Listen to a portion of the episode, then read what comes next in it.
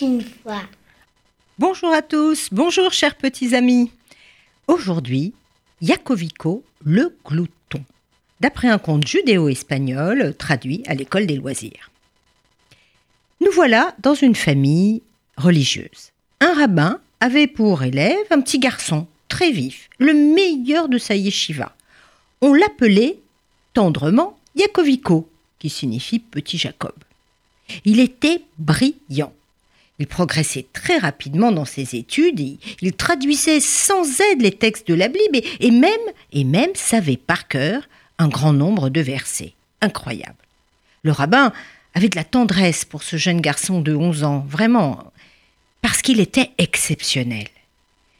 Yakovico vivait avec sa mère, qui travaillait dur pour une famille aisée, mais malheureusement sa tendre mère tomba gravement malade et disparut. Et il se retrouva seul à onze ans.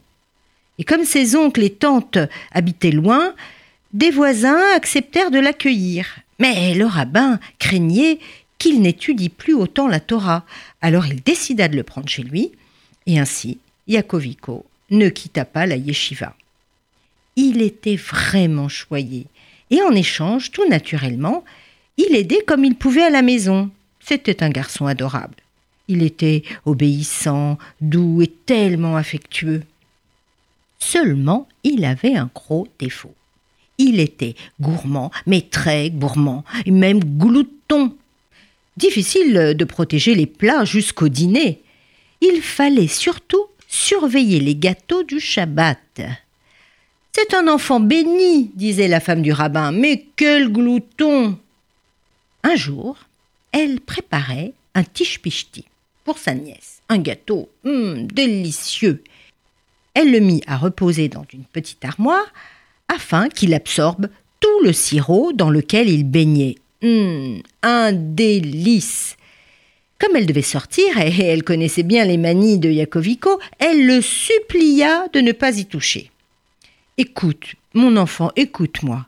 Il y a du poison dedans. Tu sais, c'est pour débarrasser la maison et tout le voisinage des souris là qui pullulent. C'est un danger mortel, donc tu ne dois pas y toucher.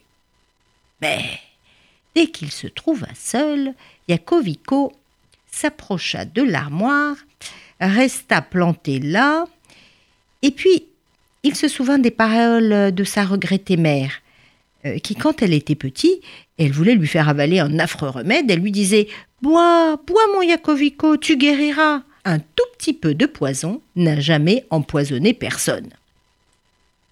Il était littéralement aimanté par la curiosité.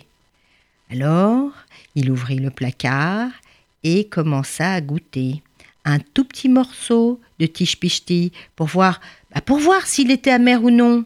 Ben non, ben non, le gâteau était doux, doux comme du miel. Petit bout par petit bout, il dégusta un quart, puis la moitié du gâteau. Et à ce stade, impossible de dissimuler son vol, en bouchant les trous comme à son habitude. Puis impossible de raconter des fables au rabbin. Et cela ne l'empêcherait pas d'être grondé. Bon, ben, je finis le gâteau. Un gâteau empoisonné, oui, c'est ça. Ils m'ont raconté des blagues. Puis, comme toujours, il trouvera certainement un bon mensonge. Quand le rabbin et son épouse rentrèrent, ils furent très, mais très en colère. Dieu Tout-Puissant, regarde, regarde Yakovico, où es-tu, petit voleur? Viens que je t'attrape, glouton parmi les gloutons Le rabbin ne dit rien, mais avait l'œil noir. Alors, Yakovico fit semblant d'être au bord des larmes. Monsieur le rabbin, monsieur le rabbin, jetez-moi par terre, rouez-moi de coups, c'est tout ce que je mérite. Parce que c'est malgré moi que j'ai mangé un morceau de gâteau, c'est vrai, malgré moi, j'ai pas pu. Et j'ai eu tellement honte que j'ai voulu mourir. Alors, alors j'ai mangé tout le gâteau puisqu'il était empoisonné. La femme du rabbin était toujours en colère, et le rabbin, lui, resta perplexe, sans rien dire. Mais il trouva que ce garçon avait une intelligence impressionnante. Quelle trouvaille Il passa outre le mensonge, mais voulut le mettre à l'épreuve, en organisant un jeu avec les autres garçons de la yeshiva. Et voici ce que le rabbin prépara. Il demanda à Yakovico d'aller chercher du poisson. Et pendant ce temps-là, il donna à chacun des étudiants un œuf. Alors, vous allez passer l'un après l'autre, déposer l'œuf dans le panier en caquetant. Oui, oui, en caquetant. Alors imaginez l'étonnement des élèves, curieux et riant par avance de la fantaisie du rabbin. Et quand Yakovico revint de sa course, le rabbin donna le départ. Et voilà que chacun caquetait. Quelle joyeuse cacophonie entre les rires, les caquettements.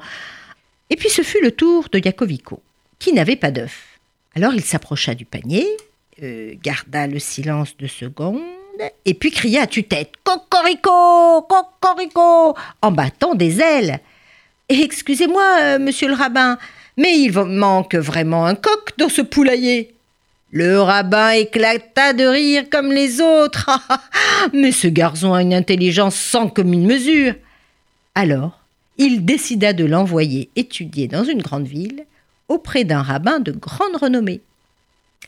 Le jour de son départ fut émouvant, entre larmes et affection.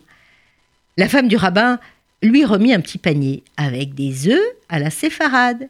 Vous savez, cette recette judéo-espagnole d'œufs euh, qui ont une jolie couleur marron après avoir mariné dans des épices. Mmh. Et dans ce panier, la femme du rabbin avait mis aussi un tige pisti, rien que pour lui. Ah, voilà l'histoire d'un garçon insatiable de gourmandise et de connaissances. Il ne manqua pas de donner des nouvelles et fut toujours reconnaissant au rabbin et à son épouse d'avoir eut la plus grande preuve d'amour qui fut de le laisser partir, suivre son chemin. Au revoir à tous